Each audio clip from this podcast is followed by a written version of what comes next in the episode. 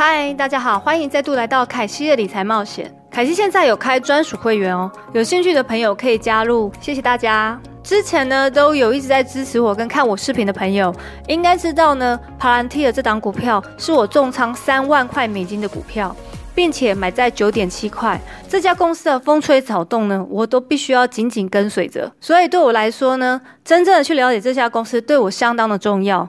毕竟呢，我在这家公司投资的也不少。这次呢，，Palantir 的 Demo Show 期待已久。我在想，他们为什么要做这个秀呢？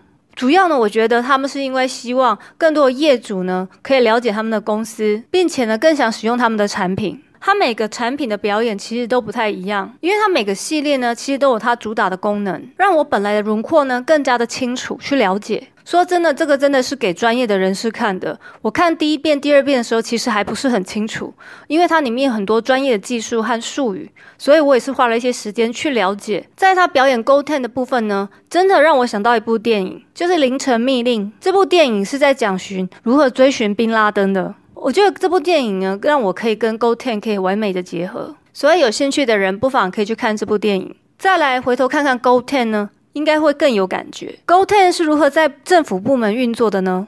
假设现在主题是要保护在外国的美国大使馆，当他们受到威胁跟挟持的时候，这样 Go Ten 是怎么样去帮忙呢 Plantier 的操作者可以在美国华盛顿这边直接去操作了解，即使的这美国大使馆可能是在非洲、澳大利亚、纽西兰都好，他都可以透过 Go Ten 在美国华盛顿去了解整个状况。首先，他了解完之后呢，首先呢，他会开始做好所有资料收集和分析。例如，大使馆的建筑物旁边其实有防空部队，所有飞机呢要尽量避免飞过这个领域，并且呢，那些袭击的对象是谁，他也会做背景资料分析。于是他就开始分析从哪边派遣部队是最快、最方便，并且要派遣哪些人、哪些背景适合在这次作战。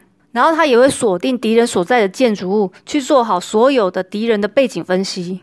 听起来是不是很像我们看的电影？他会快速让大家掌握所有的情资，并且他会算好你抵达的时间，怎怎样不会被敌人发现。他可以透过 Life 的监视系统，可以看出现在目前的一草一木在当地的情况，并且会及时分析所有资讯。Palantir 的 COO 其实有简单的说明，也就是收集好资料，完整了解后。给予最好的答案，简单几个句跟大家讲，就是收集跟了解，开始行动。因为这时候一分一秒都是相当的重要的，不可以浪费时间。这 demo 呢，真的不是一开始就看得懂，毕竟公司派出来做 demo 的都是最顶尖的专业人士，反复的看之后，还有自己有一点相关的背景，所以我才了解重点到底是什么。再看下去，我看这部片已经看到三遍以上。里面太多新的专业科技和术语，也让我联想到说，这些顶尖的科技早期其实都是国防部在使用的。这样让我想起，就是以美国顶尖的一些产品，早期其实都是国防军方在使用的，慢慢的才开始走向商业的模式。像是 GPS 还有手机，都是国防部早期先使用的产品，然后才开始慢慢的商业化。所以呢，看完 Palantir 的 demo，在十年前呢，Palantir 已经把云端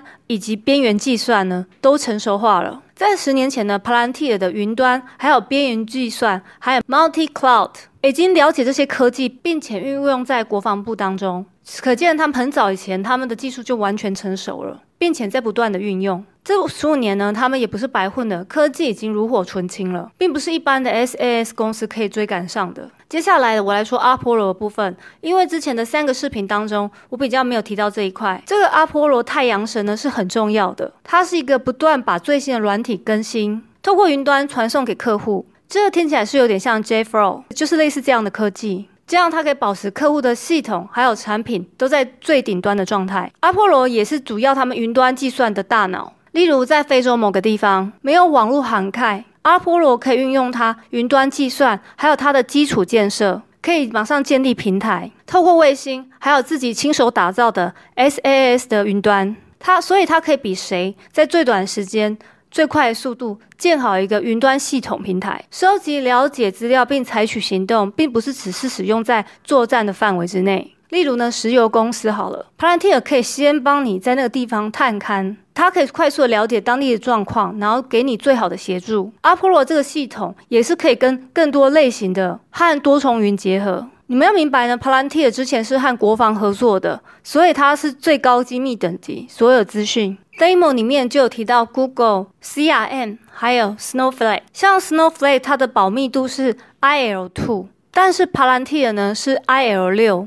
所以我上网 Google 一下，这当中代表的含义，IL 六是最高机密等级的意思。所以你可以看得到，IL two 差 IL 六还是差了四阶个等级。因为公司内部的所有的软体、硬体一草一木都是他们自己建立而成的，完全没有靠任何外来的技术，表示这个家里面住的都是自己人，没有外面的人了。所以呢，保密度相对比一般高。这部片大部分时间是讲 Foundry 这个东西，他希望 Foundry 可以变成他的主力。Foundry 基本上是把机构里面没有灵魂的资料，把它电脑化。帕兰蒂也可以把这些资料模组化，然后一块块的模组把它整合成一个平台，叫做 Ontology。然后通过它的软件系统，可以了解整家公司的运作。在这边呢，企业老板可以采取两个动作：第一点，可以快速简单的了解公司整个结构，它可以观察公司的运作方式；第二个，simulation，也就是模拟，这也是公司最值钱的地方。这当初呢，其实也是拿来作战用的。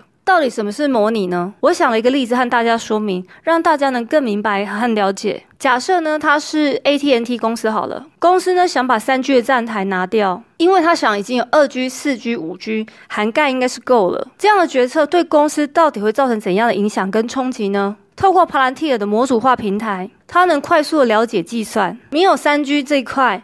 那在成本上是否会降低，或者是营收会受到冲击？那客户的满意度是不是会下降？这都是要考虑的问题。但是呢，因为 Palantir 呢不只有你公司的资料，还有这个世界上很多的资料和资讯，像他就可以知道到底有多少人现在在使用三 G 系统，还有现在有多少人还是使用三 G 的手机，所以它可以给你一些数据分析，让你去参考。更容易的去解决跟判断你目前遇到的商业问题，是不是觉得很不可思议？这家公司真的太强了，很厉害吧？也不枉费我当初这样看好还有投资。个人觉得这公司呢可以生存这么久，多多少少也是受到政府的帮助，才有办法专心研究和开发产品。但是可能觉得只有政府用好像太可惜又浪费了。像其实拿出来赚钱好像会更好，就像早期 GPS 也是因为这样的概念。我觉得我当初会投资它呢，也是因为我觉得不需要经历公司的成长过程，它已经具备所有的条件了。我觉得 Palantir 好的地方是我已经直接投资一个成熟的科技。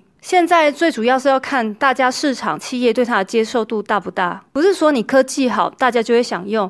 毕竟呢，它有政府背景，所以有些公司可能会退避三舍吧。所有企业都有自己的隐藏的秘密，不想给人家发觉的，像是财务啊，或是等等方面。所以这家公司的股票股价将来会是如何呢？这也是很难判断的。所以呢，公司虽然有好的产品，但是呢，也是要看这些企业或公司的接受度。